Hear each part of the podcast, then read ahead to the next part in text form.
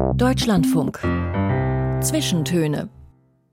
Aus urheberrechtlichen Gründen wurden alle Musiktitel dieser Sendung gekürzt.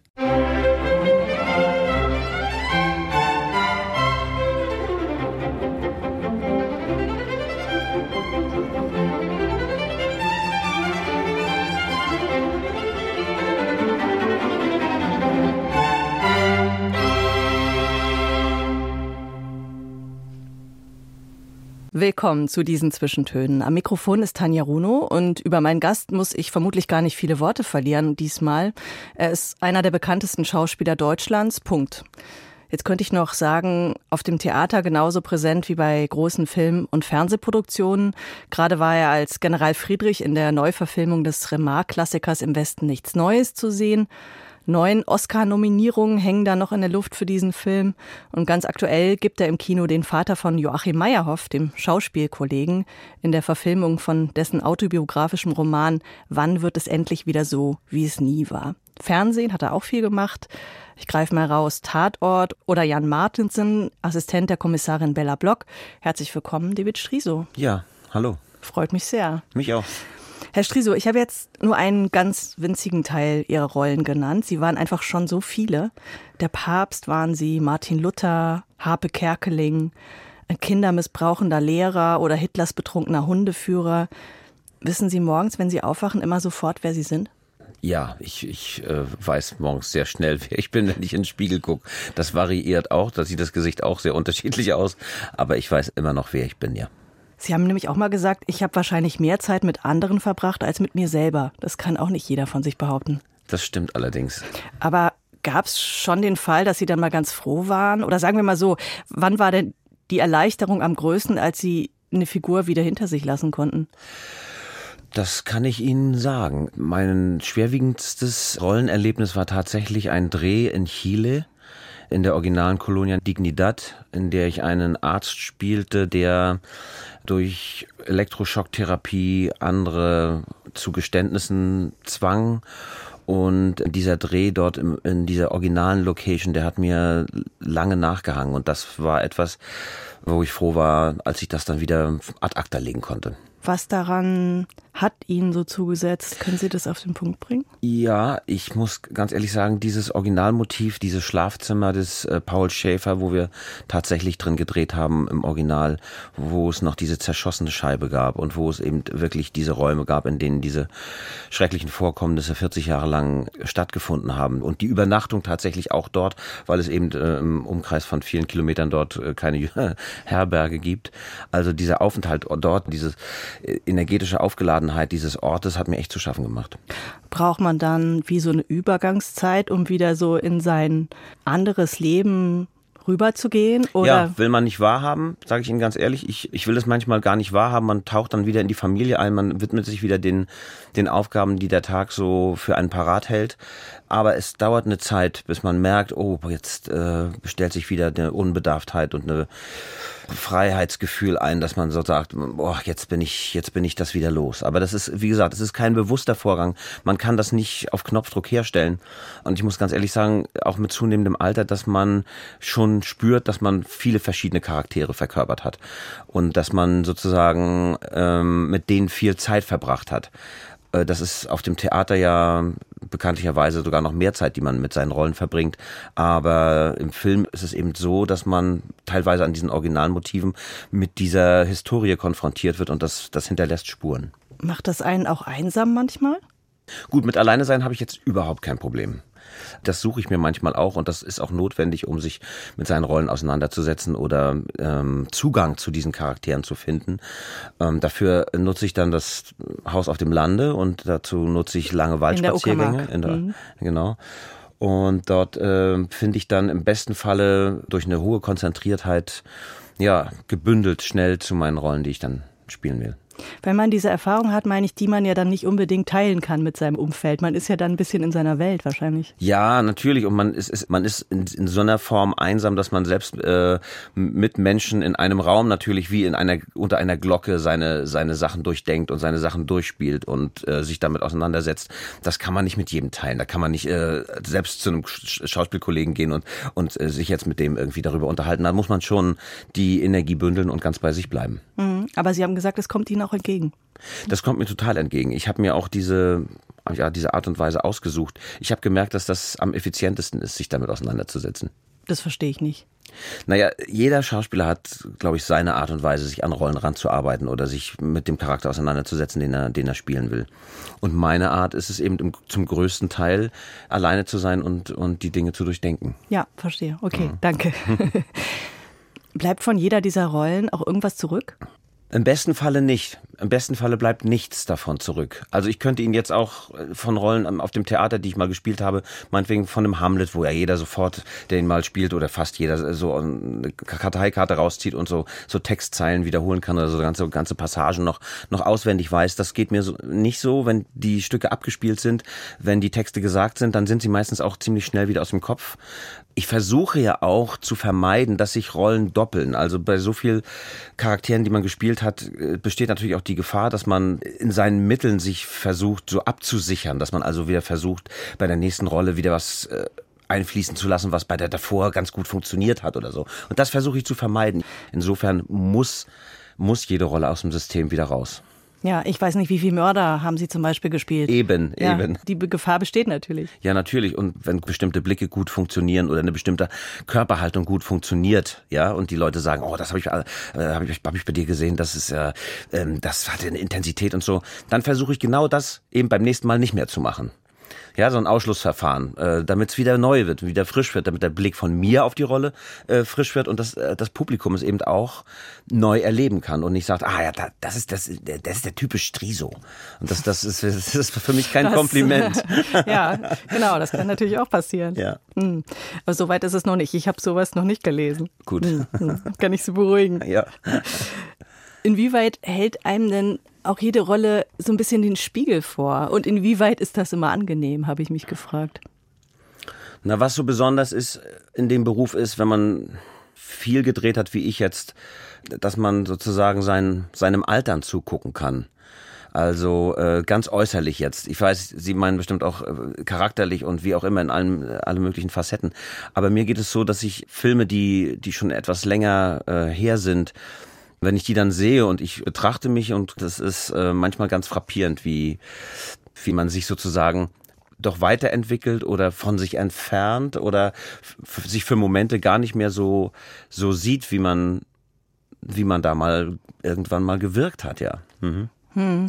Ich habe natürlich auch noch mal ein paar alte Filme angeguckt äh, zur Vorbereitung auf diese Sendung. Okay. Was habe ich gesehen? Äh, Jella habe ich natürlich gesehen. Ich habe Bungalow gesehen. Ja, Bungalow habe ich neulich auch mal wieder gesehen. Ja. ja. Und dann habe ich gedacht, was für ein Weg, ne? Von der Badehose am Pool bis jetzt zum Anstaltsdirektor Meyerhoff im Kittel mit so Plauze, Geheimratsecken. Ja. Das ja. ist ja auch der Weg eines Lebens. Ja, absolut. Und es wird einem halt ständig vorgehalten, wenn man es, weil man es irgend auf Celluloid gebannt hat früher. Ich möchte jetzt aber doch noch mal zu der ursprünglichen Frage zurück, zu den verschiedenen Facetten von sich selbst, die man dann vielleicht auch sieht in dieser Rolle. Wie geht's Ihnen jetzt mit dieser aktuellen Rolle in dem Meyerhoff-Film, wo Sie eben den Vater spielen, den Direktor einer Psychiatrie? Was sehen Sie da, wenn Sie in diesen Spiegel schauen? Da gibt es eine Szene, weil dieser Charakter ja auch sehr den Röcken hinterher schaut, ja, Affären hat und das so neben seiner Tätigkeit und auch neben seinem Job als Familienvater und seinem darin er auch ja auch, auch aufgeht und was er ja auch liebt und aber es gibt eine Szene, wo die wo die Frau so verzweifelt ist, dass sie am Boden liegt und schreit und ich schreie die Kinder an, dass sie das Zimmer verlassen sollen. Und als wir jetzt äh, Premiere hatten zur Berlinale und meine Frau neben mir saß und das gesehen hat, hat sie gesagt, diesen Blick will ich aber privat nie wiedersehen. die war leicht, leicht verängstigt, als, äh, als es da in der Konsequenz so, so hoch herging. Ja, also dieser Charakter ist. Ist doch gut, dass Sie das dort ausleben können. Ähm, ja, es, es, es, ist, es ist natürlich geschult und es muss natürlich auch zum Spielen immer eine bestimmte Grundenergie vorhanden sein und die Grundenergie, die muss in die Rollen fließen und man kann ja nicht, man kann ja nicht äh, unten aus dem Moostop kommen. Äh, man muss ja mit einer bestimmten, teilweise Hochenergie in die Sachen reingehen, sonst geht die Ausstrahlung verloren, die Kamera sieht einen nicht. Man muss also so, ein, so eine Grundfeste haben, ja.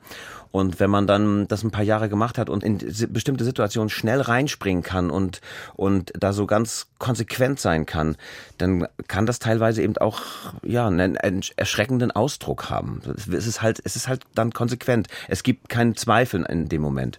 Und das ist das, was man nachher im Film sieht.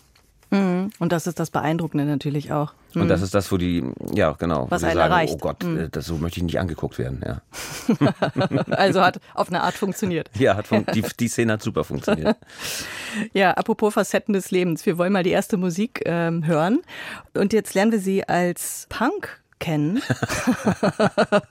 ja. Mit einem Titel von Bad Religion. Wann war das, äh, diese Punk-Phase, David Striso? Äh, ich höre auf jeden Fall immer noch Bad Religion. also mir liegt die Musik sehr, weil sie, weil sie Druck aufbaut, weil sie Geschwindigkeit hat, weil sie, weil sie unglaublich intensiv ist und ähm, ja, weil ich diese Musik einfach mag. Sie waren ja auch selbst in einer Band, in einer ich war Folk-Punk-Band. Folk-Punk-Band, genau. Wir haben die Pokes nachgespielt teilweise und ähm, ich war der Jüngste von, wie viel waren wir, sieben, acht Leute. Der Älteste war 40, ich war 14 und habe die Geige gespielt und ich glaube, war auch der Einzige, der Noten konnte. Und dann gab's die Gitarre und dann gab's den Gesang und alles sollte ziemlich schnell gehen und wir haben am liebsten die Pokes, wie gesagt, nachgespielt. So, und wie hieß die jetzt, diese Band? Fuß Folk. Toll. Ja. Und gab es nicht nachher auch noch eine Singegruppe? Nein, die ist aus einer Singegruppe entstanden. Ach tatsächlich. so. Meine erste, allererste Mucke, wie man sagt, als Musiker, als Mucker. Mein erster Auftritt fand statt in einer Veranstaltung, die nannte sich Parteidokumentenübergabe des Dieselmotorenwerkes Rostock.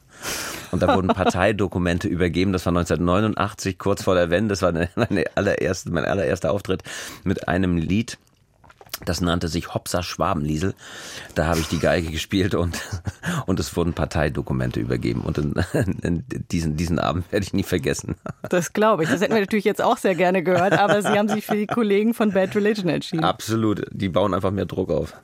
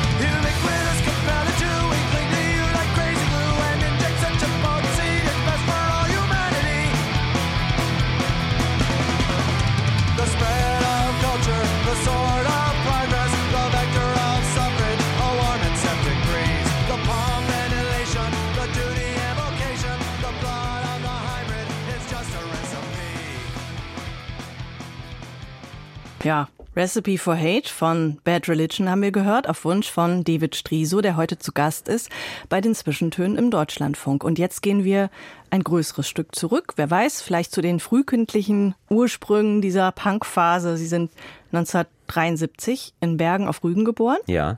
Inselkind. Inselkind und ich fahre auch immer noch total gerne hin. Ich habe dann allerdings nur ein Jahr dort verbracht. Das lag aber nicht an mir. Ich glaube, ich wäre auch noch ein bisschen länger geblieben. Meine Eltern sind dann nach Rostock umgezogen. Ähm, ich fahre, wie gesagt, also mehrmals im Jahr noch immer hin, weil es dort meiner Meinung nach immer noch die wildesten und schönsten Strände gibt. Und die Insel gefällt mir auch also immer noch sehr, sehr, sehr, sehr gut. Wie waren Sie als Kind?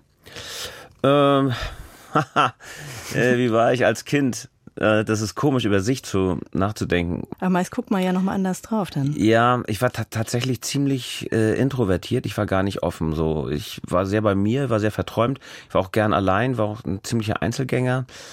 Ich hatte immer ältere Freunde. Das hing auch damit zusammen, dass mein Bruder acht Jahre älter ist und der mich oft mitgenommen hat und ich sozusagen in seinem Freundeskreis mich aufgehalten habe, zumindest so ab, seit ich zehn war. Ja, introvertiert, bisschen bei mir. Er hat viel Zeit mit der Geige verbracht, was ja auch dazu beiträgt, sich jetzt nicht unbedingt ähm, in einer großen Gruppe aufzuhalten. Also viel, tägliches Üben, täglich eine Stunde üben mindestens. Freiwillig? Unter freiwilligen Druck von außen. Von Ihren Eltern. Wer macht das schon freiwillig? Ja, Sie haben ja. gern viel Zeit mit der Geige verbracht. Ja, ich, also habe ich dann irgendwann tatsächlich. Am Anfang, das ist das Blöde an der Geige, klingt irgendwie alles noch bescheuert. Also das klingt lang, lange, lange nicht gut und dann irgendwann, wenn man es dann so ein bisschen kann, dann wird's besser. So, ja. Und dann habe ich auch viel, äh, viel Zeit freiwillig damit verbracht. Und dazu gehörte dann eben auch Theorie am Konservatorium. Also man fuhr dann so mehrere Male in der Woche mit dem Bus. Der Busfahrer kannte einen dann schon. Äh, fuhr man dann zum Hauptbahnhof, da war das Konservatorium, da ging man dann hin. Und ähm, insofern, ja, also das war schon eine ziemlich ernsthafte Sache. Ja, ich hatte auch immer so Schiss, wenn so, wenn so Vorspiele waren oder so. Im Osten war das ja so ein russisches System. Das hatte ja alles was mit Leistung zu tun. Und wenn dann so die Vorspiele wieder anstanden, das waren so ein paar Stück im Jahr.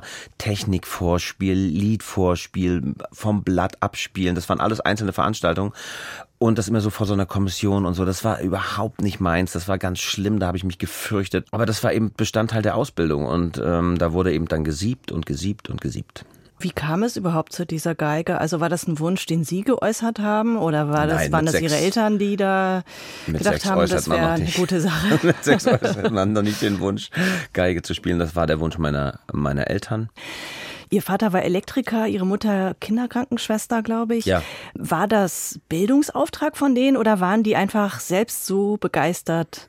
Dass meine, sie das mit Ihnen teilen wollten. Meine Mutter war sehr, äh, sehr musikbegeistert und hat auch darauf gedrängt, dass wir sozusagen regelmäßig die Konzerte besuchen. Äh, da bin ich auch wirklich sehr, sehr dankbar. Das hat einen schon geprägt.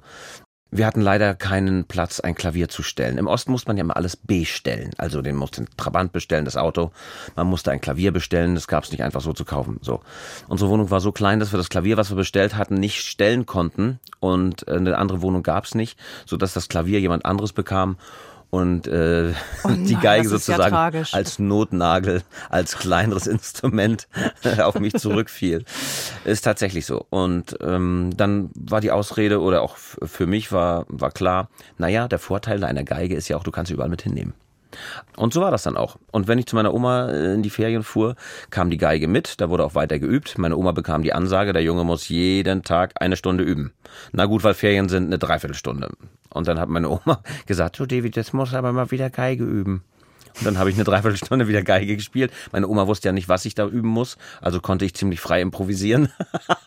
und dann habe ich mir da irgendwie eine Dreiviertelstunde einen abgebrochen und dann konnte ich endlich wieder raustoben. Verstehe. Also es ist auf der einen Seite schon eine Liebesbeziehung, wenn ich das sehe, und auf der anderen Seite auch so leicht mit so traumatischen äh, Anwandlungen. Das Problem ist, wenn man nicht früh genug angefangen hat und intensiv genug wirklich gut geübt hat und begabt ist natürlich, man kommt nicht an die wirklich, einen richtig sauberen, richtig tollen Ton mit einer richtigen Schnelligkeit, mit einer richtigen Supertechnik. Das fehlt mir jetzt so ein bisschen. Ich habe eine große Liebe jetzt zu dem Instrument. Ich habe auch ein sehr, sehr schönes Instrument. Und ich würde gerne besser und perfekter spielen können. Und ja, wenn es die Zeit erlaubt, hole ich äh, das Teil wirklich manchmal raus und, und übe und übe. Teilweise auch auf der Bühne wird's eingesetzt, ja, wie jetzt in unserem aktuellen Theaterstück Verrückt nach Trost. Die, diese musikalische Laufbahn war eigentlich so meine Wunschlaufbahn. Das ist dann alle, alles ein bisschen anders gekommen. Ja, müssen wir gleich, äh, glaube ich, nochmal ein bisschen vertiefen. Ich ja. würde gerne nochmal ähm, jetzt zu dieser Kinderzeit zurück, weil ich eine sehr schöne Geschichte gelesen habe. Da haben Sie nämlich geschildert, dass Sie gar nicht in die Kita gegangen sind oder das versucht haben zu vermeiden und dafür ganz viel rumgestromert sind und so die alten Leute besucht haben bei Ihnen in der Gegend. Ja, es was, gab... Was gab's da? Süßigkeiten oder? Nee, äh, gar nicht mal. Es waren die Geschichten. Also es war in unserem Viertel in Rostock gab es einfach so viel alte, alleinstehende Omas und Opas, äh, die in keinem verwandtschaftlichen Verhältnis zu uns standen, die da einfach gewohnt haben. Das war ja auch so eine Kriegsgeneration. Das waren alles äh, alleinstehende ältere Herrschaften, die mir immer so wahnsinnig leid taten, wenn es so Weihnachten wurde und ich immer so dachte, die sitzen jetzt allein in ihrer Wohnung und dann sind die da und und feiern die denn auch? Haben die einen Weihnachtsbaum? Haben die vielleicht Kinder? Kommen die jemand besuchen? Und ähm, ja, so unter der Woche, wie gesagt, ich war nicht in der Kita, nicht im Kindergarten, das, das lag mir so überhaupt gar nicht. Dann äh, gingen die dann so einkaufen, ich war so auf der Straße und habe so gespielt und so. Dann bin ich mit denen ein Stück mitgegangen, bin mit denen einkaufen gegangen, die einen habe ich im Friseur besucht, na, was man so macht am Vormittag. Und dann haben die so ihre Geschichten erzählt und so. Das war, fand ich total spannend. Und dann Da haben Sie den Eltern gesagt, Sie, Sie gehen nicht mehr in die Kita oder was? Nein, nein, die, äh, meine Mutter hat tatsächlich gesagt, äh, ich nehme den Jungen raus. Also ich, wir wir machen das nicht, der, der bleibt zu Hause. Da gab es noch so ein paar Familien, bei denen das ähnlich war. Ich glaube so fünf aus meiner späteren Klasse, dann so äh, äh, fünf Jungs waren das, die auch nicht in die Kita gingen. Das war, das war ja was Besonderes im Osten, weil die, die Mütter ja alle berufstätig waren. Jetzt wollten Sie gerade eigentlich noch erzählen, wen Sie da so besucht haben.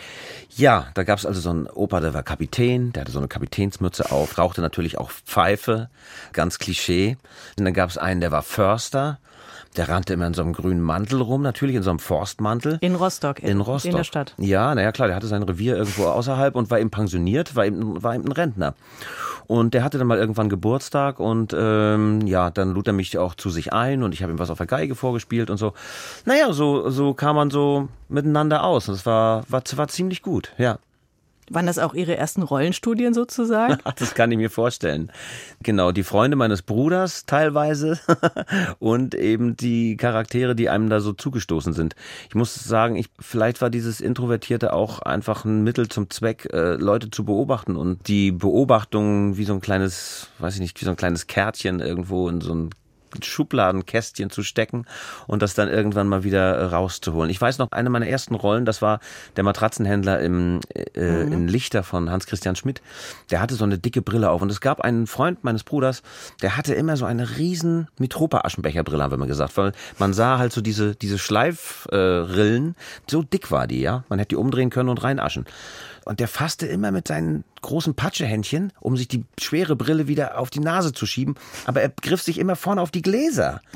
Also, so dass diese Brille immer verschmiert war. Und dann hat er auch noch so, so viel erzählt und, und so ein bisschen so habe ich diesen Matratzenhändler angelegt.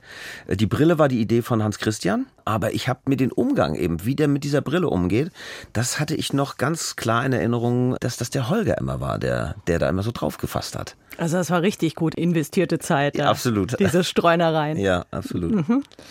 Äh, Wollen wir diese Namensfrage noch kurz klären? David mit E. Es gibt ja, verschiedene. es gibt verschiedene Erklärungen. Märchen zu dieser, Genau. zu dieser Schreibweise. Es ist in meinem Fall wirklich so, dass ich glaube, meine, meine Mutter unglaublich atheistisch ist und nichts mit dem Glauben zu tun haben möchte und sozusagen dieses David aufgeweicht hat, dass das ja nicht David wird, sondern immer so englisch ausgesprochen wird und dann hat sie dem ein E verpasst. Ja? David, meine Omi hat immer David gesagt, also es hat sehr unterschiedliche Klangmöglichkeiten. Ja. Ja. Mhm. Ja, es hat nie funktioniert, kann man auch ganz klar sagen. Also im, im Warteraum beim Arzt wurde ich immer David aufgerufen, immer. ja. Ja, Gut. ja. Ich habe mich dran gewöhnt. Aber dafür hat es vielleicht in anderen Kontexten irgendwie, konnte man sich vielleicht besser merken. ja. Dann gibt's noch diese sehr schöne Geschichte für den allerersten Berufsplan. Sie Absolut. haben sich in der Schulzeit irgendwann vorgestellt, dass Sie Goldschmied werden. Ja, das hat aber ne, das hat aber tatsächlich äh, eine kleine Geschichte dahinter, weil es in Heiligendamm, ein kleiner Ort bei Rostock, war mal ein G8-Gipfel, wunderschön. Das war aber früher der Sitz einer Kunstfachhochschule und um dort studieren zu können, gab es eine Voraussetzung und zwar einen kunsthandwerklichen Beruf zu haben oder eben Abitur. Und da Abitur ja im Osten nur ein, zwei Leute aus der Klasse gemacht haben, unvorstellbar für mich, habe ich alles daran gesetzt, diese einzige Lehrstelle die es im Bezirk Rostock gab, diese eine Lehrstelle zu bekommen. Ich habe die dann tatsächlich auch bekommen äh, und habe mich gefreut wie ein Schneekönig, weil ähm, ich mit, nach, mit dem Abschluss dieses Berufes die Möglichkeit gehabt hätte, dort an diese wahnsinnig bekannte Fachhochschule zu kommen, nach Heiligendamm. Da wollte ich hin um dann später, weiß ich nicht, irgendwas anderes zu machen. Ja? Ein eigenes Atelier zu haben oder weiterzumachen, irgendwas in dieser Art. Ja, aber dann kam die Wende. Und mit der Wende kam die Pleite. Und mit der Pleite kam meine Pleite Kündigung. dieses die Betriebs. Pleite dieses Betriebs, genau. Und dann wurden ganz viele Abiturklassen aufgemacht. Ich war dann Wirtschaftsabiturient auf einmal, habe drei Jahre äh, meines Lebens äh, nochmal in die, in, in die Schule investiert. Auch wieder nicht so naheliegend auf den ersten Absolut nicht, absolut. Ich habe es auch anders genutzt. Ich habe angefangen Klavier zu lernen, damit ich Klavier spielen kann, jedenfalls so, dass ich an der Musikhochschule genommen werde. Und das hat auch funktioniert, weil ich hatte mit Klavier, wie gesagt, aus Platzgründen vorher noch keine Berührung. Bevor Sie das jetzt eben erzählt haben mit dem Introvertierten und dem Zurückgezogenen, hatte ich ein ganz anderes Bild von Ihnen, muss ich eingestehen. Ich kenne Sie aus der Öffentlichkeit als jemand, der mir vorkommt wie so ein Workaholic, wie so ein manischer Arbeiter, der einfach unglaublich viel unterwegs ist, gerne auf der Bühne steht. Deswegen habe ich mir einfach unglaublich schlecht vorstellen können, wie Sie da stundenlang auf so einem Stuhl sitzen und so an allerkleinsten Dingen herumlöten, so äh, ganz für sich. Ja, das kann ich mir jetzt auch kaum noch, auch kaum noch herumlöten. ich kann mir das jetzt auch schwer vorstellen, zumal mir auch Dinge teilweise auch sehr oft runterfallen oder ich mal daneben greife, wenn ich mir überlege, dass das mit Gold oder mit so Edelmetallen passiert oder sogar Steinchen, die ja noch mehr wert sind teilweise. Ich glaube, ich, ähm, ich hätte für Verlust gesorgt in, in, in diesem Betrieb. Also spätestens dann, wenn der Betrieb dann doch noch pleite gegangen wäre. Ah, spätestens dann, ja. Sie sind nochmal drum rumgekommen. Gut, jetzt haben Sie gesagt, Musikhochschule war dann eh die bessere Alternative. Dann waren Sie so entschlossen, dass das irgendwie auch geklappt hat. Ich meine, mit der Geige hatten Sie diese lange Vorgeschichte, aber die anderen Instrumente, das Klavier war ja zum Beispiel komplett neu. Das war komplett neu. Ich hatte eine sehr, sehr gute Klavierlehrerin. Ich habe dann auch wirklich, wirklich, wirklich viel geübt. Das ist auch das, was, was ich, wo ich sage, okay, da ist es auch gut, dass ich Schauspieler geworden bin. Ich glaube, dieses lebenslange Üben an einem Instrument, das ist auch wirklich der Wahnsinn. Das muss man wirklich wollen und durchziehen. Das, da, da reicht es nicht, sich das nur für ein paar Jahre vorzunehmen. Aber es wäre, glaube ich, auch das nicht auf lange Sicht mein Beruf gewesen. Dann besser diese Rollen, wo man den Text mal wieder vergessen kann. Ja, und wo man auch viel gehen kann, ja, wo man so, so nachdenkend auch laufen kann, also spazieren gehen. Nicht ja. nur sitzen. Nicht nur sitzen, richtig. Hm. Sie machen auch einen Podcast über klassische Musik seit einigen Jahren zusammen mit Axel Ranisch in unserem Schwesterprogramm Deutschland von Kultur.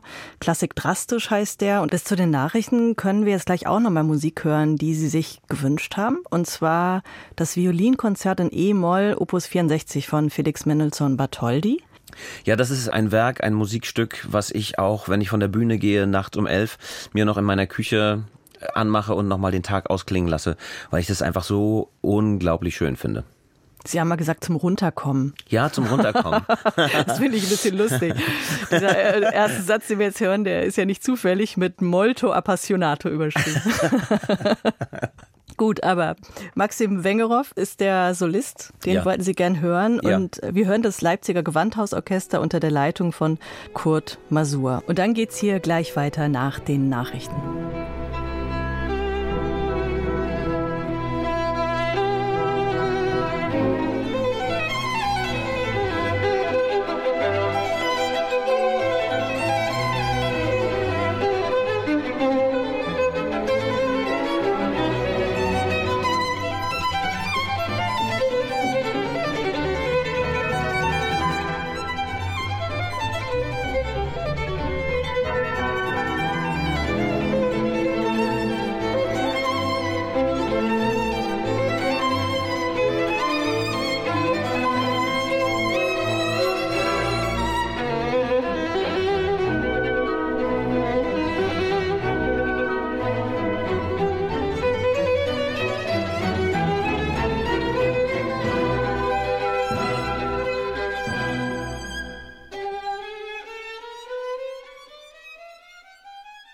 Herzlich willkommen zum zweiten Teil der Zwischentöne im Deutschlandfunk. Mein Name ist Tanja Runo und zu Gast ist weiterhin der Schauspieler David Striso. Und wir hören jetzt einen Song von New Model Army von 1989. Da ist das Album entschieden.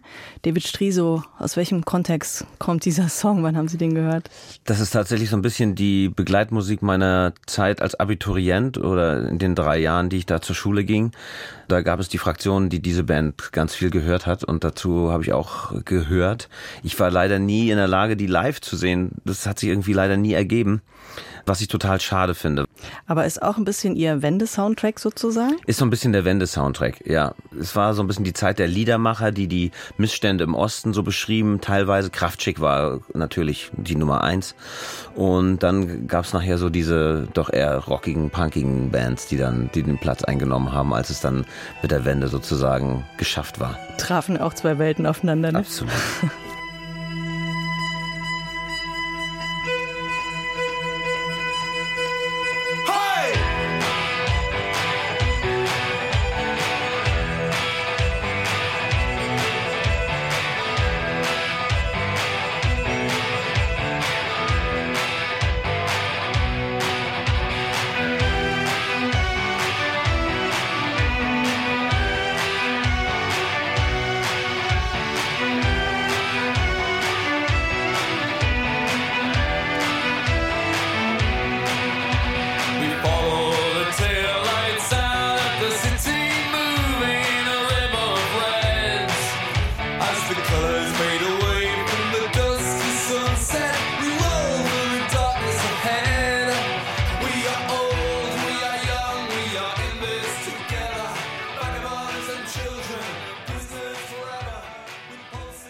Ja, David Striso, was ein Song. Reine Energie eigentlich. Ja, total. Und Geige kommt auch vor. Geige kommt vor, bestimmtes Instrument, tolles Solo, war Wahnsinn, ja.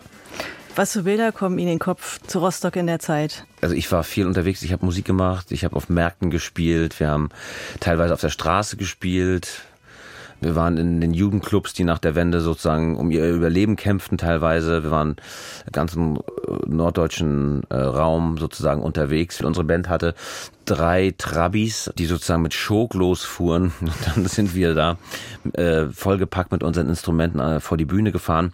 Dann haben wir gespielt und dann mussten wir die Instrumente wieder einladen.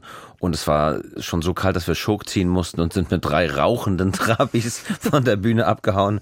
Es gab empörte Menschen hinter uns, äh, Westdeutsche, die das nicht so richtig verstehen konnten, was wir da für Autos fahren.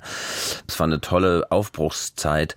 Die Wende war eine ganz, ganz wichtige und prägende Zeit für mich. Dieses Ereignis war, glaube ich, das prägendste Ereignis neben der Geburt meiner Kinder, denke ich mal, was mir so widerfahren ist, weil alles, was da passiert ist, das war vorher also unvorstellbar, ja. Ähm, nach Hamburg zu fahren, das war wie eine Reise zum Mond, das war nicht im Kopf, das geht nicht, das wird nie stattfinden. Englisch zu lernen macht überhaupt keinen Sinn, weil wir nie dorthin fahren werden, wo die Englisch sprechen. Ja, dann hat es irgendwann Sinn gemacht, da war es ein bisschen zu spät. ja, genau, wir hatten äh, Joachim Gauck als Pfarrer in Rostock in der Marienkirche und wir sind eben zu den Montagsdemonstrationen 89 erst in seine Predigt gegangen und dann gewaltfrei durch die Innenstadt gezogen und vor die Stasi-Zentrale und Stasi raus und diesen ganzen Wahnsinn, das hing alles noch so in die 90er, nachher Anfang der 90er hing das einem immer noch so an. Man hat sich daran noch sehr, sehr intensiv erinnert und das sind auch so die Bilder aus der Zeit, die ich so mit mir mit mir rumtrage. Mhm, auch politisch zerrissene Stadt. Ja, es gab dann irgendwann ja auch diese Anschläge da auf das Sonnenblumenhaus in den Trabantenstädten da in Rostock. Das ähm, gab eben beide Seiten. Es, es gab eben in der Zeit, äh, wie das mal in einem Film gesagt wurde, bist du links oder rechts? Dazwischen gab es halt so nichts. Es gab keine Graustufen oder so. Es gab nur die Bekenntnisse. Und es gab irre Begegnungen. Wenn Hansa Rostock spielte, war zum Beispiel, darum ist Fußball mir total fremd und Hansa Rostock spielte, wir, wir wohnten so in dem Einzugsgebiet von diesem Stadion, dann rannten halt auch viele gewaltbereite äh, Zuschauer durch unsere Straßen und hüpften auf den Autos rum und zerdepperten die Innenstadt. Das gehört auch mit zu den 90er Jahren und zu dieser Zeit Abiturient und Abiturklasse. Das Abi wurde möglich durch ja. die Wende sozusagen, ja. also auch persönlich ein riesiger Umbruch auf einmal. Dann kam die Musikhochschule, ja, richtig. Aber wie ging es mit der dann wieder zu Ende, nachdem Sie da so viel rein investiert haben, ja. diese Prüfung zu schaffen? Es war tatsächlich so, dass ich äh, als einziger an der Hochschule einen externen Lehrer hatte, weil ich auch der einzige war, der Plektrum, also Jazzgitarre studiert hat. Alle anderen hatten als Hauptfach eben klassische Gitarre und mein äh, zweites Fach war eben Deutsch. Letzten Endes stand am Horizont die Ausbildung zu einem Gymnasiallehrer Deutsch Musik. Das war, das, das war der Hintergrund. Das ist auch noch eine Facette, die ich nicht kannte. Ja, und das ist auch ein ziemlich aufwendiges und krasses Studium, weil man wirklich einfach richtig viel zu tun hat. Das war aber nicht der Punkt, sondern ich wurde einberufen. Vor dem Absolvieren des Grundstudiums wurde ich einberufen zur Bundeswehr, habe die Musterung da gemacht und den Zivildienst eingereicht, alles bewilligt bekommen, aber die Hochschule trat an mich ran, frisch gegründet und meinte, also es wäre leider unmöglich, wenn ich wieder käme, dass mir der externe Lehrer weiter bezahlt wäre. Das wäre ein Kostenfaktor, der nicht weiter getragen werden könne und ich müsste dann klassische Gitarre machen und das wollte ich ja nicht. Das, das ist ja ein ganz anderes Instrument, also das, das ist es nicht. Und habe dann überlegt, ja, was, was gibt's da noch mit Bühne? Mir hat es so gefallen, mit der Band auf der Bühne zu stehen und mit Menschen zu kommunizieren und zu spielen und die tanzen und so. Und dann habe ich mich äh, schlau gemacht und auch die Intention, von Rostock nach Berlin zu ziehen, stand dahinter. Man wollte weg von da, wo man groß geworden ist. Das, wer will das nicht? War eine ganz gute Zeit in Berlin. War auch, ne? eine sehr gute Zeit, die 90er Jahre in Berlin. Also ähm, genau. Und dann habe ich mich an der Hochschule für Schauspiel beworben und bin dann auch genommen worden. An der Ernst Busch haben Sie sich geworben. Eine ja. der renommiertesten Schauspielschulen überhaupt. Ähm, ja. Muss man natürlich auch erstmal schaffen, ne? Ja, war mir auch gar nicht so bewusst. Ich wollte einfach nach Berlin. Ich hätte mich jetzt nirgendwo anders noch beworben. Ich wollte einfach nach Berlin und äh, hab's da probiert und die haben gesagt, ja, mach das. Komm her. Bist genommen. Okay. Das war großartig. Also die haben das Talent offensichtlich gesehen, aber waren Sie denn auch sofort so überzeugt? Ich meine, äh, hatten Sie irgendwelche Erfahrungen vorher gesammelt auf dem Gebiet? Oder? Nein, ich, tatsächlich in diese, diese Schauspielsparte habe ich nie besucht, auf jeden Fall nicht bewusst, vielleicht ein, zwei Mal im, am Rostocker Volkstheater. Ich war eben immer in den Konzerten und ähm, ich habe mich äh, darauf vorbereitet, auf diese Prüfung, ja, ganz naiv, indem ich einfach den Ruprecht aus dem zerbrochenen Krug auf Plattdeutsch gemacht habe. Ja, Dann haben die sich da beömmelt und haben sich da totgelacht und haben gesagt, ja, das, äh, da ist Spielfreude Neugierde vorhanden. ja gut, war auch keine verkehrte Einschätzung Absolut letztendlich. Nicht. Ne? Bin ich endlos dankbar. Dann sind Sie gelandet auch noch in diesem Ausnahmejahrgang mit Nina Hoss und Lars Eidinger und Fritzi Haberland und so weiter. Und mit Nina Hoss und Lars Eidinger haben Sie ja danach auch noch etliche Male zusammen gespielt. Und ja. da könnte man sich jetzt vorstellen, dass da gleich was in der Luft lag, ja, wenn da so viel Talent aufeinander trifft. Aber Sie haben mal erzählt, dass es am Anfang gar nicht so geschmiert lief. Woran Am Anfang war es ziemlich schwierig, weil ich habe so ein Problem so mit Gruppendynamik. Also wenn so eine Gruppe sich so bildet und dann dann sich da so Hierarchien bilden und gerade so junge Schauspielstudenten, die wissen über alles Bescheid. Die waren in allen möglichen Inszenierungen, sind dann begeistert von dem einen und dem anderen und das andere können sie gar nicht haben und das ist alles kommt so eine Dynamik rein, damit kann ich nicht so richtig viel anfangen. Und da bin ich dann ja, dann bin ich am Anfang tatsächlich ganz oft wieder auch nach Rostock gefahren, habe Musik gemacht, habe mich ums Schauspielstudium nicht so gekümmert, weil der Spaß so ein bisschen abhanden gekommen war. Und dass mir dann die Dozenten sagten, so jetzt komm, du musst jetzt hier aber mal ein bisschen präsent sein. Das ist äh, ganz, ganz wichtig. und dann habe ich äh, Gas gegeben und dann äh, ging das ging das auch los. Aber die die Anfangszeit war so ein bisschen wieder wie in, in eine Schule verfrachtet worden zu sein. Es war es war komisch. Also es hat mir nicht so gelegen. Okay, und das hat sich dann alles so aufgelöst? Und das hat sich dann aufgelöst mit auch mit den Dozenten, die da vor Ort waren, die dann so die Lust geweckt haben. Dann kam Thomas Thieme, mein hochgeschätzter Lehrer von außerhalb, Honorarlehrer, kam dann an die Schule und hat mit mir ge gearbeitet. Der hat mir so einen ganz unverstellten, direkten Zugriff auf den Beruf gezeigt, auch so einfach praktisch orientiert in seinem Bühnenbild in der Schaubühne geprobt und solche Sachen gemacht. Das hat mich dann fasziniert und hat mich dann auch gefesselt und ja, an die Kandare genommen. das ist einfach so oft so. Ja. Nach diese Zwischentöne jetzt seit einigen Jahren. Und immer kommt man an den Punkt, wo irgendwann ein Lehrer den Schalter umgelegt hat. Ja, so, so ist das, klar. Und die anderen haben dann, wenn sie darauf weiter geeicht sind, haben dann leichtes Spiel, weil man sich dann gefunden hat, weil man dann äh, darauf zugreifen kann. Ich finde, dass man ihnen diese Freude am Spiel so extrem anmerkt im ganz positiven Sinn. Es ist ja nicht nur ein Beruf, sondern auch ein Lebensentwurf, für den man sich entscheidet der kommt ihm schon extrem entgegen, oder?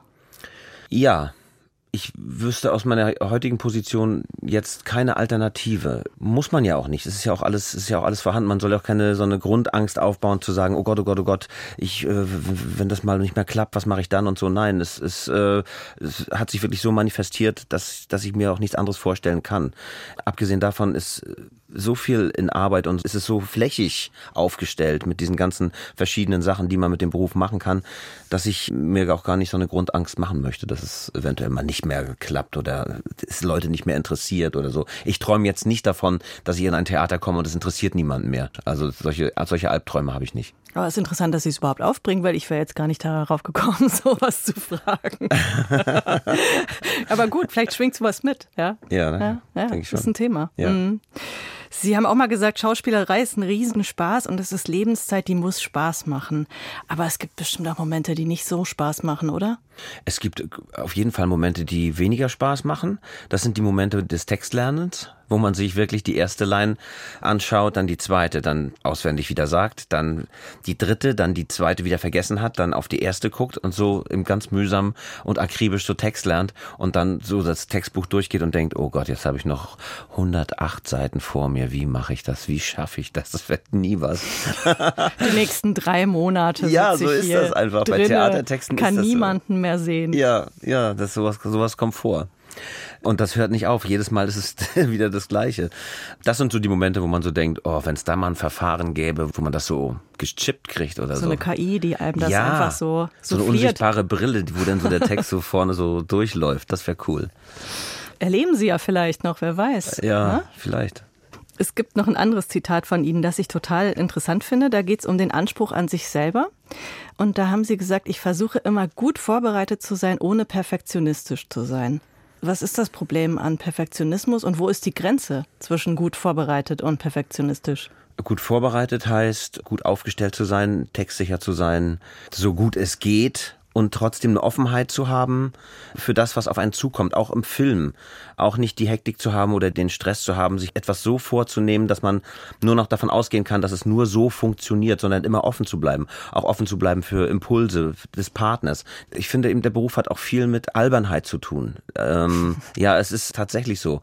Und wenn man nicht in Spiellaune ist und wenn man zu viel privaten Stress hat und wenn man äh, irgendwo verhaftet ist, wo man sich nicht loslösen kann und man ist so blockiert, und man, man, man kommt nicht aus dem Knick, ja, dann, dann kriegt man diese, diese, diese, diese Spiellaune nicht hin, dieses, dieses Ding, doch einen bestimmten Zugriff zu haben, um Dinge auszuprobieren wie ein Kind das sieht erstmal komisch aus, aber ein guter Regisseur weiß das zu schätzen. Der weiß, dass er genau das haben wollen muss, ja, um einen tollen Abend auf die Beine zu stellen. Es braucht die Albernheit und es braucht dieses Kopfausstellen für einen Moment, um zu, zu einem Ausdruck zu finden. Das ist ganz, ganz wichtig. Und wenn man sich da, das meine ich mit Perfektionismus, wenn man sich da schon zu viel vorgenommen hat und da in eine Richtung will und nur in diese eine Richtung will und, und nicht nach links und nicht nach rechts guckt, dann hat man, glaube ich, das Problem, dass man sich einiges verschenkt. Es beinhaltet aber natürlich auch, wenn man diese Offenheit zulässt, die Möglichkeit des Scheiterns. Ja, wird, vielleicht, wird vielleicht nicht gut. Aber es, es, wird irgendwann auf jeden Fall gut, aber es darf keine Bierernsthaftigkeit haben, ja? So dieses verschlossene, diese, diese falsch verstandene Ernsthaftigkeit, die nichts damit zu tun hat, dass man nicht ernsthaft arbeitet. Darum geht's nicht. Es geht darum, dass man sozusagen alles andere ausblendet und, und sich über nichts mehr einen Scherz erlaubt und, und eben verbissen in eine Richtung arbeitet. Das ist der Tod der Kunst, da hört's auf. Das heißt, auf der einen Seite ist das Risiko, auf der anderen Seite ist der Horizont natürlich offen in, in alle Richtungen. Ja, und du hast natürlich ein Gegenüber, wie gesagt, diesen Regisseur, der so viel ermöglicht, so viel zulässt, aber der sagt eine Bemerkung nebenbei und dann hat der Spuk auch schon wieder ein Ende. Es ist ja nur Theater, es ist ja nur ein Spiel. Aber es muss eben auch in alle Richtungen ausgelotet werden, sonst, sonst macht es keinen Sinn. Ja, inwiefern ist dieses Ausloten möglich? Ist das Ausloten im Film zum Beispiel möglich? Weil es natürlich ein extremer kommerzieller Druck. Äh, man muss ja wahrscheinlich eigentlich schon fertig kommen, oder? Es ist sehr, sehr unterschiedlich. Als ich jetzt im Westen nichts Neues gedreht habe, war die Ansage des äh, Regisseurs, als wir das erste Mal miteinander telefonierten, nachdem wir aber schon zwei, drei Filme zusammen gemacht haben. Also ich kenne Eddie Berger schon sehr lange. Für dieses Projekt war eben der, der Anruf, ey, du bist doch so ein, so ein Anarcho-Schauspieler. Ähm, du kannst, äh, wenn du das spielst, du kannst alles ausprobieren. Nimm dir die Zeit, du hast, du hast alle Zeit der Welt, du kannst das ausprobieren. Natürlich ist an einem Set nachts um zwei, äh, ist da eine bestimmte Müdigkeit und eine, eine bestimmte Hektik auch. Und da sind 150 äh, Leute, die alles versuchen gut hinzukriegen kriegen. Aber der Moment des Spielens ist dann eben so, wenn Eddie das sagt, dann, dann kann man sich da wirklich ausprobieren. Und dann kann man auch am Text noch arbeiten und dann kann man diese lange Rede beispielsweise noch verbessern und noch mehr zu seinem eigenen machen. Das ist alles möglich. Also das hängt immer mit den Leuten zusammen, die es dann am Ende auch tun. Vor und hinter der Kamera. Was waren denn sonst für Sie so richtig große, besondere Momente bislang in Ihrer Laufbahn? Ganz unterschiedliche Dinge. Also ich bin Christian Petzold für die Art und Weise zu arbeiten unendlich dankbar, das kennengelernt zu haben, kennengelernt haben zu dürfen. Der probierte nämlich damals, als wir Jella drehten, jeden Tag das gesamte Pensum im Originalmotiv, ohne Technik, ohne jemanden von außerhalb, probierte er es nur mit den Schauspielern. Ob diese Szene auch mit dem Motiv zusammengeht, ob die Texte, ob das alles äh, funktioniert, das wurde zwei Stunden wie eine Theaterprobe eigentlich äh, ausprobiert. Und diese Genauigkeit zu arbeiten hat es ja auch, es hat ja keine Beliebigkeit. Genauigkeit. Ne? Das ist, das ist ja das, was so wichtig ist. Das ist aber keine Perfektion. Das ist Genauigkeit. Das war bei Christian eben so, dass man da dieses Motiv er erkundet hat, den Text ausprobiert hat und dann kam die Technik rein, hat sich das angeschaut, hat dann aufgebaut. Wir sind in Maske Kostüm gegangen und dann wurde gedreht. Danach wurde gedreht und Christian hat nie mehr als eins, zwei, drei Wiederholungen gemacht. Dann war meistens nur eine. Dann war das eigentlich schon im Kasten so kann man arbeiten. Für diese Erfahrung bin ich endlos dankbar. Aber auch für so Ausnahmesituationen wie beispielsweise die Vorbereitung zum Film 3 von Tom Tückwer, wo, wo ich auf einmal einen Personal Trainer an die Seite bekommen habe und in sieben Wochen 21 Kilo abgenommen haben. Das muss man mal, das muss man erstmal schaffen. Wie macht man das? Ja, das macht man, indem man crazy ist irgendwie. Man, ich habe es geschafft mit zweimal Training am Tag und dazu kam aber noch die Fahrschule für Motorrad, Training im Fußball, Training im Judo, Training im Schwimmen. Naja, und das alles eben in, in sieben Wochen. Also ich habe eine komplette, kompletten Führerschein fürs Motorrad noch nebenbei gemacht, neben den zweimal Kraftsporteinheiten am Tag und diesen 1300 Kalorien, die man dann so zu sich nimmt. Ja, es ist, das sind so Ausnahmegeschichten, das wird man, ach so, Chorprobe habe ich noch vergessen. Äh, das sind so Ausnahme Sachen, die wird man natürlich sein Leben lang nicht vergessen. Ja, wie kommt man von so einem Trip wieder runter? äh, möglichst nicht mehr mit diesem gegenläufigen Effekt, äh, dass man sozusagen so das Doppelte wieder draufkriegt. Und also, hat's geklappt? Nee, es, es ist danach, äh, bin ich wieder äh, in meine alte Form zurückgefallen. Das, das hält man nicht, diesen Ausnahmezustand. Wäre wahrscheinlich auch gar nicht gesund. Nee, aber wünschenswert. ja, gut. Okay, jetzt haben Sie Tom Tückwer erwähnt, Sie haben Christian Petzold erwähnt. War Petzold nicht derjenige, der auch gesagt hat, der Striso, der muss sich in die Rollen immer so reinalbern? Ich glaube, das hat er immer gesagt, das, ja. Das passt ja zu dem, was Sie, was Sie vorhin gesagt haben. Ja, aber das was, was meint er denn genau? Ja, dass man erstmal Quatsch macht, dass man erstmal lange Sachen ausprobiert in alle Richtungen. Also ohne, dass man ein bestimmtes Ziel vor Augen hat, sondern man, man geht sozusagen, wenn man sich das so bildlich vorstellt, einfach mal so in die Breite, ja. Und dann bündelt man das irgendwann wieder dazu, zu dieser Situation, für die es ja eigentlich geschrieben wurde. Auf dem Theater hat man für diesen Vorgang viel mehr Zeit. Da kann man damit Wochen verbringen. Einfach die Haltung und die Situation und die Kollegen und alles äh, sozusagen erstmal in alle Richtungen auszuprobieren. Ja, es ist ein sehr, eine sehr theatrale äh, Art und Weise, sich an Inhalte ranzuarbeiten. Aber äh, für mich funktioniert es total gut. Irgendwann hat man es ja gefunden. Irgendwann ist der Abend ja auch so, dass man sagt, toll, und jetzt ist das auch, was man gefunden hat, ist wieder wiederholbar, denn das ist ja beim Theater nun mal das A und O, dass man es eben jeden Abend wieder genauso hinkriegt, aber das hat sich dann so aufgebaut und so mehrschichtig manifestiert, dass man, dass man darauf zurückgreifen kann. Jetzt sind wir wieder beim Thema, wie nähert man sich der Rolle? Also wie fängt man überhaupt an? Sie haben vorhin gesagt, das ist eigentlich ein Denkprozess ja. ähm, und der Körper folgt. Dann pick ich mal was anderes raus und nehme jetzt den Harpe Kerkeling. Ich bin dann mal weg. Ja. Kerkeling, den hätten Sie vorab treffen können, haben Sie aber nicht gemacht. Nein, ich habe ihn mir angeschaut. Ich habe ihn mir in allen Formaten, die ich so die so greifbar waren, habe ich mir das Original angeschaut, wie er sich in seinen Rollen bewegt, wie er, wie er sich verändert, wie er, wie er mit Stimme und Körper umgeht. Faszinierend. Ich habe es einfach hochbegabter Schauspieler, Comedian, alles mögliche. Also äh, Verwandlungskünstler, alles das, was ich interessant finde. Und das habe ich mir sozusagen angeschaut, um ihn mir in seinen Rollen halt anzuschauen, um ihn sozusagen über seine künstlerische Überhöhung greifbar zu machen. Das, was dann ins Private, und der Film spielt ja, äh, es geht ja da um ihn privat, das habe ich sozusagen äh, über mich gefüllt und habe ich auch sozusagen an mir sehr nahe gehalten, weil die Situationen, die wir gefilmt haben, so nah und so persönlich waren, die Begegnung mit Gott, die, die muss ich aus mir selber holen. Und ja, so, so habe ich mich daran gearbeitet. Mhm. Okay, also die persönliche Begegnung hätte Ihnen da gar nichts geholfen, weil Sie sich eben eher für das Bild interessieren. Ja, genau, haben. Mhm. genau. Mhm. Kommt es vor, dass Sie sich ins Café setzen und auch einfach mal so stundenlang nur gucken? Äh, ich gucke so die ganze Zeit eigentlich. Gut zu wissen. ja, ja. Wir hatten ja damals in der Schauspielschule tatsächlich auch zum morgendlichen Eröffnen des Impro-Seminars hat so jeder seine Erlebnisse aus der U-Bahn erzählt. tatsächlich, ja. Und das waren manchmal sehr skurrile Situationen. Manchmal ist das Leben einfach so skurril, wie es im Film gar nicht sein kann. Man denkt immer, der Film überhöht. Manchmal ist das Leben viel überhöhter als der Film.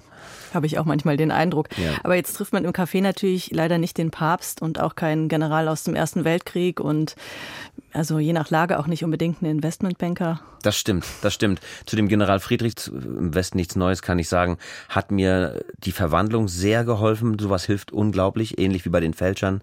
Auch äh, ist eine Uniform etwas, was anderen Menschen aus dir macht, weil du damit umgehen musst, weil du dich damit arrangieren musst. Und das bringt eine Biografie auf den Plan. Dazu kam eben auch die Verwandlung über die Maske in einer Art und Weise, die, glaube ich, das erste Mal so umfangreich war. Diese Glatze hatte ich mir überlegt, diese Glatze sollte sein. Ich fand das irgendwie eine preußische Kriegstreiberfratze ist irgendwie hat eine Glatze. So, irgendwie habe ich mich an, an, die Bilder von Otto Dix erinnert und so diese mhm. Berlin der, der Jahrhundertwende. Dann kam der Schnauzer halt dazu und so eine Verbreiterung im Unterkiefer, die da so eingebaut wurde und so. Das war, war toll zu bespielen. Das hat richtig, richtig geholfen. Das hat mir richtig, richtig was gebracht. Beispielsweise. Das macht das mit einem, dann kann man damit umgehen und bups ist man jemand anders jetzt ist man jemand anders. Als ich die allerersten Filme oder so ganz frühe Filme jetzt nochmal angeschaut habe, da habe ich gedacht, ja stimmt, als ich sie erst mal gesehen habe, sie haben immer dieses freundliche Gesicht, ne? Das mhm. ist so freundlich und so jungenhaft. War das was, wo sie erstmal so gegen angespielt haben auch? Ja, ich habe mich immer so gesehen wie so ein Kasperle mit so einem langen Kinn, so eine Nase, so im, im Profil sah das so ein bisschen aus wie so eine, wie so eine Kasperle-Puppe, fand ich. Man ist ja sowieso schwer mit sich selbst zufrieden oder man, man ist, ist äh, so im Einklang mit sich und so. Und je jünger man, je, jünger man ist, desto weniger ist man mit sich ja so im Einklang oder findet das so ganz toll, wenn man sich so, wenn man sich so sieht. Also gegen angespielt habe ich nicht aber ich habe mich sehr, sehr ungern angeschaut.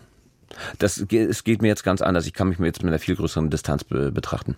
Es wurde, glaube ich, aber auch so eingesetzt, um so ein gewisses Gefälle herzustellen, ne? zwischen diesem freundlichen Äußeren und dann irgendeinem Ab Psycho. Abgrund, der sich dahinter auftut. ich erinnere mich, das war so ein Muster, äh, das am Anfang irgendwie relativ oft reproduziert wurde. Ne? Stimmt, ja. Mhm da gab es so einige, einige Verbrecherrollen, die so darauf basiert haben, dass das freundliche Äußere erstmal getäuscht hat und hinterher wurden dann die, die Freundinnen umgebracht oder irgendwas.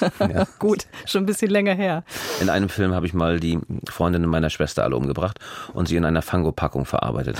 Das war so, das war so die krassesten Geschichten. Ja, es ist schade, dass Sie die Textstellen immer sofort wieder ja. vergessen, sonst könnten wir jetzt hier ein bisschen nee, ein Glück zum Besten geben. Ja. Ein Glück vergesse ich die, weil es ist so viel. Ich würde ja nur noch in Zitaten sprechen am Ende. Stimmt. Ja. ja mein Glück auch. Ja. Ich würde gerne zur nächsten Musik kommen. Gerne. Sie haben was von Wenzel ausgesucht. Ja, Hans-Eckert Wenzel. Das haben Sie als Jugendlicher viel gehört, haben Sie gesagt.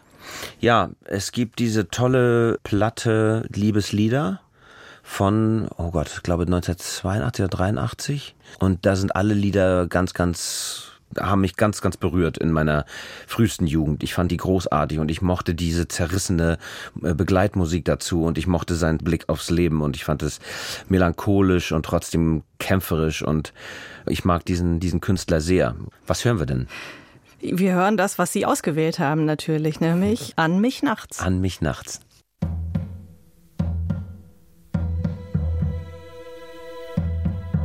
Still klopft es nun das Herz, das Licht im Zimmer. Geborgt vom Vorderhaus befällt das Bett. Mein Kinn ist schwer und doch flieht mich noch immer. Der Schlaf erschreckt von einem Düsenjet. Ich steh noch einmal auf, das Wasser schlag ich im Becken ab der Küche. Doch die Ruhe, sie will nicht kommen, unterm Schädel trag ich Drei Radiosender senden immer zu. Mensch, Wenzel, schlaf, wie bist du auf den Hund gekommen? Ich habe mir für morgen so viel vorgenommen. Die Füße brennen, die gebundenen Schuhe.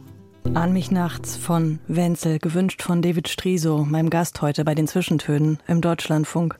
Der Song beschreibt ja auch einen bestimmten Zustand. Stichwort drei Radiosender im Kopf, senden immer zu, ist Ihnen da irgendwas vertraut dran?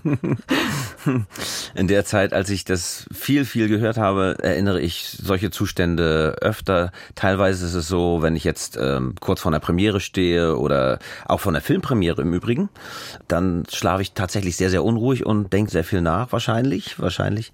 Ähm, da fühle ich mich teilweise auch so, ja. Hm. Dieses Bild, diese Rastlosigkeit hat mich auch daran erinnert, dass Sie mal in einem Interview erzählt haben, dass Sie irgendwann als Erwachsener die Diagnose für ADS bzw. ADHS bekommen haben.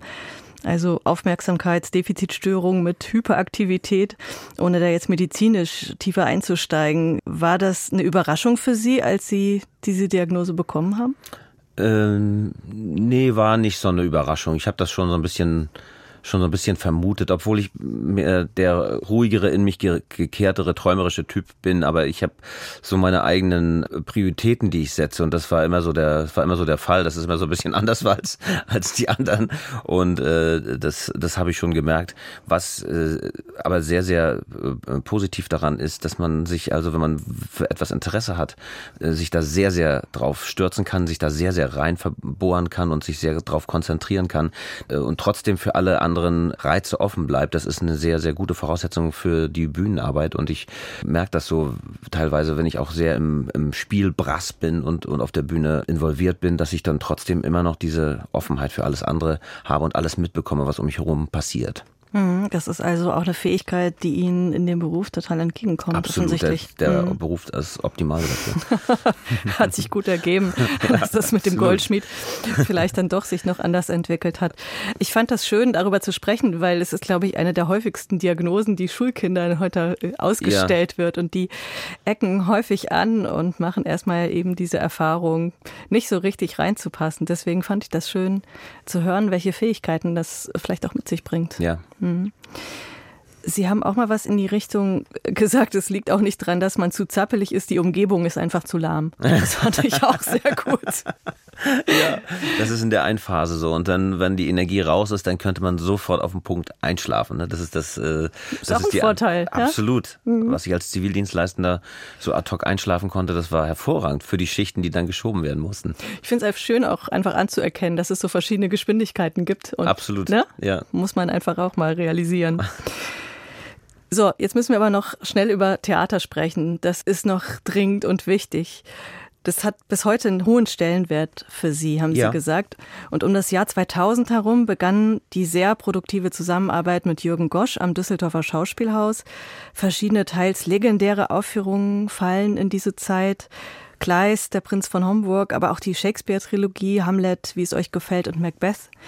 Und besonders diese Macbeth-Aufführung war ja ein Riesenskandal seiner Zeit. Ja. Sieben nackte Männer auf der Bühne, die alle Rollen spielen. Sie waren die Lady Macbeth und ich glaube, sie hatten immerhin so einen Tüllrock an, oder? Ich hatte so einen Plissé-Rock an. Ja. Ich hatte so einen, so einen Faltenrock an. Genau, ich hatte eine Perücke auf. Und genau, so, so, so eine denkwürdige Perücke, ja. Ja, ja. genau. Es gibt ja auch diese, diese Szene, in der sie dann wahnsinnig wird. Genau, da musste ich mal aufpassen, dass die Kerze mir nicht die Perücke verbrennt. Und äh, genau, äh, das war ein ganz, ganz toller Abend. Wir haben den gespielt zur Premiere. Die Leute waren erstmal schockiert. Ich glaube, es sind zwei Drittel in der Premiere gegangen. Dann war es die Inszenierung des Jahres, des, weiß ich nicht, des Jahrhunderts, keine Ahnung. Äh, wir haben es bis Bogota gespielt. Wir haben es äh, auf diesem großen, legendären Theater Weltfest äh, in Bogota spielen können. Die Leute haben es geliebt und gefeiert. Gut, also es war ein, war ein Riesenerfolg. Ja. Gosch hat den Faust dafür bekommen, also einen der wichtigsten Theaterpreise überhaupt, Inszenierung des Jahres, Theatertreffen, Welttournee. Aber in diesem Moment, wenn man da bei der Premiere steht, nackt mit dieser Perücke und dem Rock. Und zwei Drittel des Publikums verlassen den Saal und es gibt dieses Rumoren. Also was empfindet man in diesem Augenblick?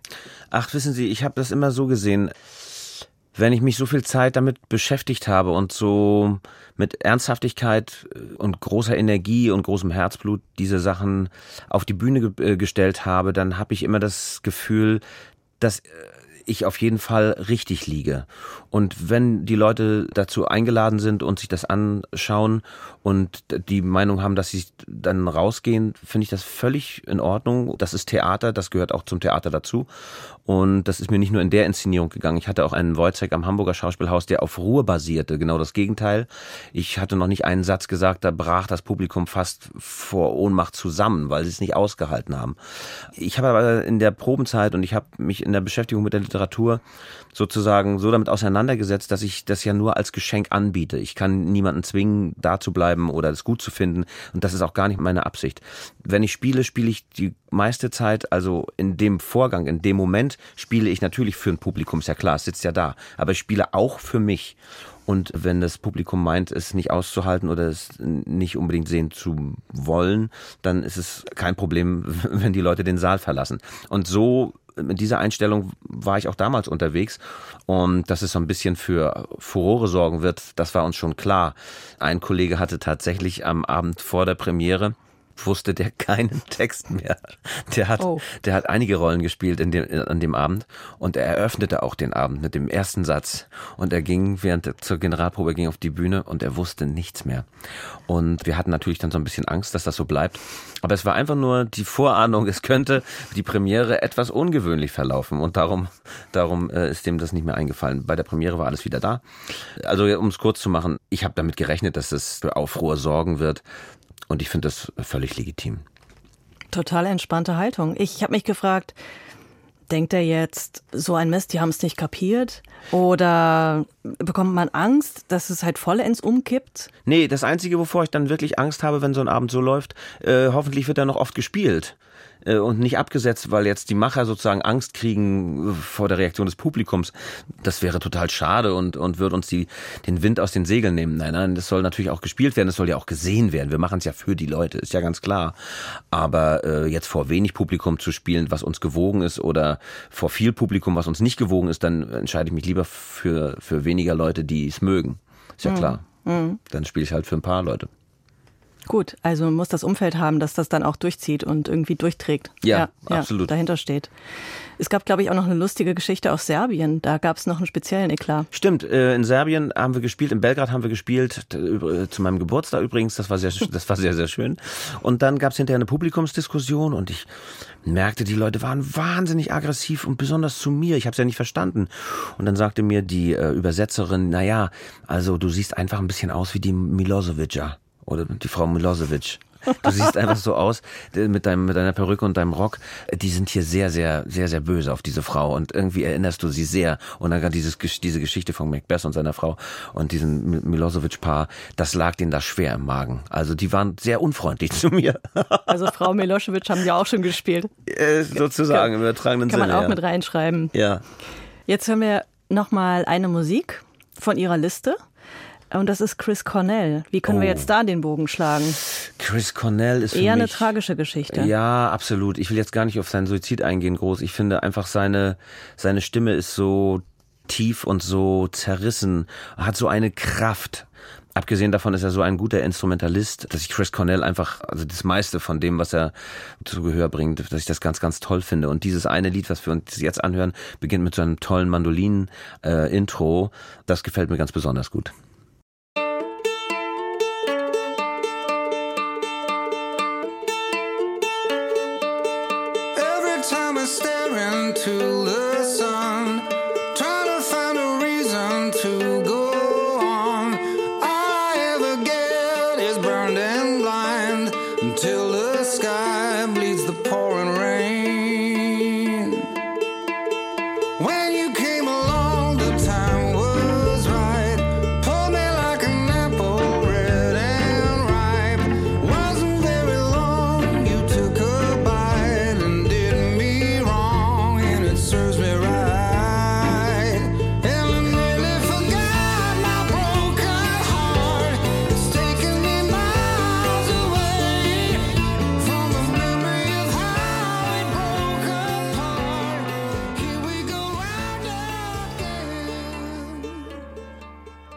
Truth von Chris Cornell auf Wunsch des Schauspielers David Striso bei den Zwischentönen im Deutschlandfunk.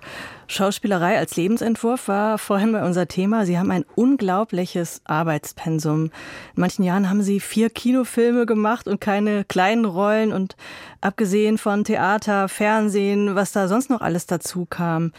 Sind Sie ein manischer Arbeiter? Können Sie nicht Nein sagen? Workaholic? Was, was ist ähm, da die zutreffende Bezeichnung? Nein, Workaholic bin ich nicht, auf keinen Fall. Ich habe einfach das äh, wahnsinnig gerne und wahnsinnig viel gemacht. Und bevor die Familie also im Vordergrund stand, habe ich äh, teilweise auch wirklich äh, mehrere Sachen gleichzeitig gemacht. Das kann man aber auch wirklich nur machen, wenn man, ich will nicht sagen, wenn man jung ist, aber wenn man einfach eine andere Energie noch da hat, die noch überschüssig ist, um da sozusagen dieses Pensum zu bewältigen ich habe mir das in den letzten Jahren auf jeden Fall abgewöhnt und bin da ganz, ganz stringent und nehme meine Zeit und schätze sehr die Zeit dazwischen, die ich habe, auch nicht nur für meine Liebsten und Lieben, sondern auch für mich, um äh, wieder runterzukommen, um neue Sachen vorzubereiten. Nehme mir mehr Zeit, um Dinge im Vorfeld, bevor die Probenprozesse stattfinden, zu durchdenken und äh, brauchte auch so ein bisschen Auszeit. Aber hin und wieder eben mit einer Lesung hier, einem Dings, einer Lesung da ähm, nie den Kontakt zu verlieren und nie, nie, nie aufzuhören, sozusagen im Training zu bleiben. Denn ein Training ist auch ein ganz wichtiger Fakt bei dem Beruf, sich sozusagen sicher zu fühlen durch nicht, nicht falsch verstandene Routine, aber durch eine, durch eine Gewöhnung an an das Theater, an den Live-Auftritt, an das vor, vor Leute treten, sich aussetzen vor Leuten. Das ist schon, das, man darf da keine Angst und Phobien entwickeln, ja, darum. Das darum, kann aber passieren.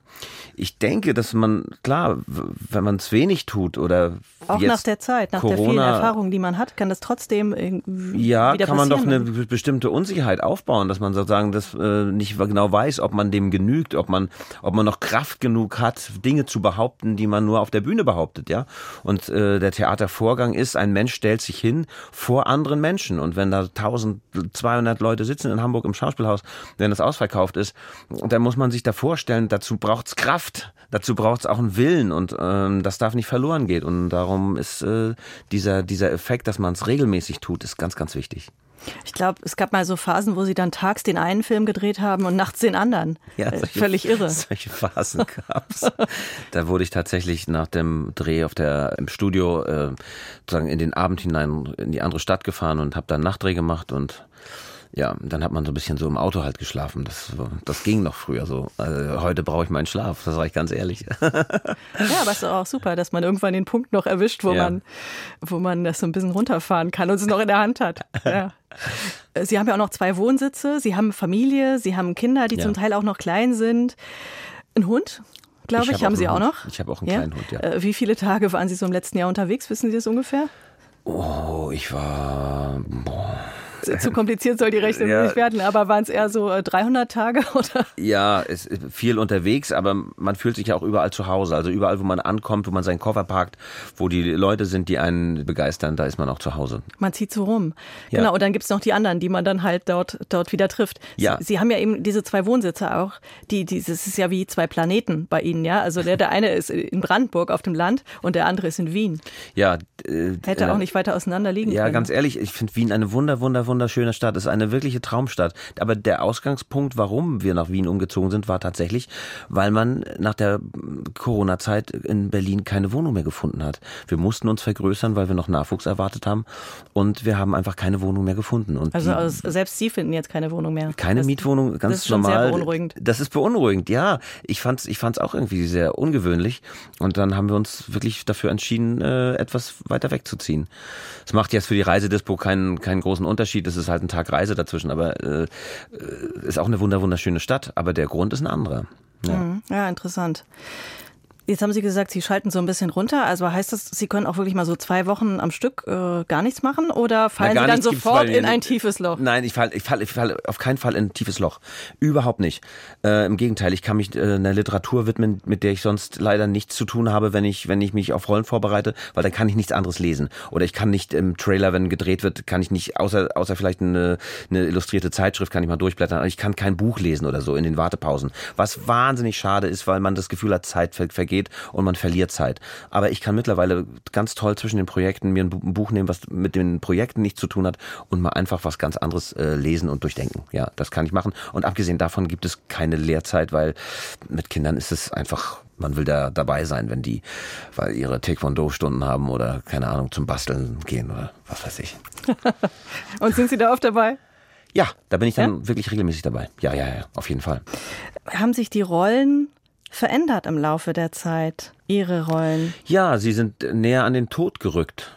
Man kann also äh, jetzt Rollen spielen, wie jetzt beispielsweise den Vater Meyerhoff, der sich über drei Jahrzehnte zieht. Das kann man immer noch glaubhaft verkörpern. Mit ein bisschen Hilfe von Seiten Maske und Kostüm geht das, dass man sozusagen drei Jahrzehnte spielt und am Ende einen todkranken Mann, ja, der seinen Tod schon vor sich sieht das ist eine unglaubliche Bandbreite innerhalb eines Films, die man da spielen kann. Und das ist natürlich ein unglaubliches Geschenk.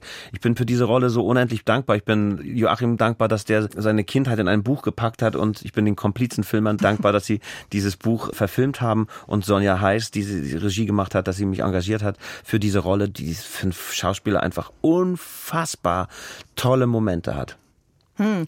Jetzt hatten wir eingangs darüber gesprochen, dass einen Rollen den Spiegel verhalten und einen konfrontieren. Das ist natürlich nochmal eine Konfrontation der ganz anderen Art, weil sie einen so auch mit dem eigenen Ende konfrontieren, oder? Ja, aber ganz ehrlich gesagt, es vergeht eigentlich kein Tag, wo man da nicht einmal drüber nachdenkt. Also jedenfalls seit, ja, seit ich die 40 überschritten habe, muss ich zugeben. Wirklich? Ja, auf jeden Fall. Da denke ich da, da regelmäßig dran. Also die Nähe dazu wird ja größer irgendwie und wenn man das darstellen muss, dann beschäftigt man sich automatisch ja auch mit diesem Umstand. Und das hat mir für die Rolle Richard Meyerhoff richtig geholfen. Also das, es gibt Momente, die fast ohne Ton auskommen, die alles zeigen, die Verfassung dieses Charakters in dem Moment. Und ja, ich finde, das ist ziemlich gut gelungen. Jetzt haben wir eben über einige sehr schöne Rollen gesprochen. Was fehlt denn noch zum Glück? Also gibt es diese Wunschträume, wo Sie sagen, das wäre jetzt mal schön, dieser eine Anruf, das wäre jetzt noch gut? Nee, überhaupt nicht. Ich wünsche mir wirklich, dass ich mit Leuten wie, wie mit Eddie jetzt den tollen im Westen nichts Neues, solche Begegnungen einfach von so Leuten, die arbeitstechnisch mit einem auf einer Wellenlänge liegen, dass ich mit denen äh, Verbindungen habe und mit denen vielleicht nochmal äh, irgendwie arbeiten kann. Solche, solche Geschichten, dass man sich versteht, wenn man gemeinsam versucht, einen Film zu machen. Äh, solche Konstellationen, auf, auf sowas habe ich Lust. Und da hoffe ich, dass der eine oder andere anruft, ja. Das, das hoffe ich natürlich, na klar. Und durch dieses Netflix und Co. hat man auch das Gefühl, dass Hollywood so ein bisschen an einen heranrückt, oder? Man muss gar nicht unbedingt ähm, irgendwo hin, sondern ja, es gibt einfach diese großen internationalen Produktionen dadurch, ne? Ja, das, die Grenzen weichen auf, klar. Das fließt jetzt alles so ineinander. Mhm. Aber so Hollywood an sich, wäre das was für Sie? Sie so Christoph Walz mäßig sich so vom äh, Obernazi äh, Christoph Walz hat den unglaublichen Vorteil, dass er endlos viele Sprachen perfekt beherrscht. Wirklich sehr gut und dann ein toller Schauspieler dazu ist. Kann ich nicht ausschließen, kann ich nicht. Äh, ist jetzt nicht absolut nicht mein Wunschtraum. Es ist wirklich, es ist ein Klischee. Der, der Schauspieler will nur eins und das ist nach Hollywood. Ist in meinem Fall, ist es wirklich nicht so. Äh, ich wäre total zufrieden, wenn es regelmäßig äh, hier in unseren Breiten was zu tun gäbe gäbe. Aber apropos Hollywood, äh, nächste Woche um diese Zeit, beziehungsweise in der Nacht von Sonntag auf Montag, ja. werden ja die diesjährigen Academy Awards vergeben, also die Oscars. Ja. Und Sie sind da vertreten mit eben dem genannten Film Im Westen nichts Neues, neunmal nominiert. Das heißt, nächsten Sonntag äh, verbringen Sie dann die Nacht vom Fernseher oder, ja. oder warten. Sie ab auf dem Handy, ob das dann irgendwann Nein, ich werde tatsächlich das erste Mal was machen, was ich bisher noch nicht getan habe. Ich werde mich vor den Fernseher setzen und werde versuchen mitzufeiern, beziehungsweise anwesend gewesen zu sein durch äh, Anwesenheit vor der, vor der Flimmerkiste. Ja. Falls es doch noch eine Live-Schalte gibt, dann plötzlich. Ach man, ich bin echt, das ist, bin echt aufgeregt. Also dreimal auf Holz, dass, das, äh, dass da irgendwas funktioniert. Mal gucken. Ja, ich drücke die Daumen auf ja. jeden Fall. Ja, vielen Dank. es folgt noch Holger Biege. Ja, Holger Biege ähm, war ein Liedermacher aus Greifswald. Jemand, der Anfang der 80er Jahre in der DDR sehr, sehr populär war selber Pianist, Autor seiner Verse, Sänger. Man nannte ihn im Osten auch den Mozart des Ostens, weil er eben musikalisch auch so breit aufgestellt war. Seine Songs wurden mit äh, großem Orchester orchestriert.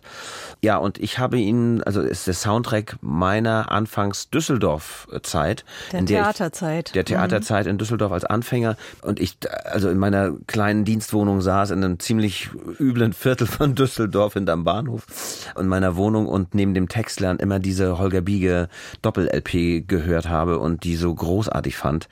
Und deswegen habe ich die heute mitgebracht. Also, das als Gruß zum Schluss von uns heute. Ihnen noch einen schönen Sonntag. Danke. Und bis zum nächsten Mal. Bis zum nächsten Mal. Groß ist der Reichtum der Welt. Heute noch. Und unsere Erde bleibt unser Stern.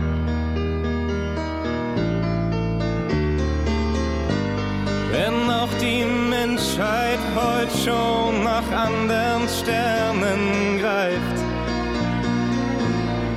bleibt die Erde der eine Stern, wo alles wächst und reift.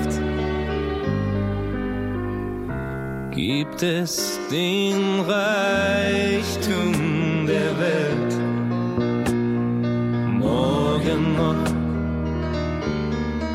oder ist vieles davon schon hin? Aus urheberrechtlichen Gründen wurden alle Musiktitel dieser Sendung gekürzt.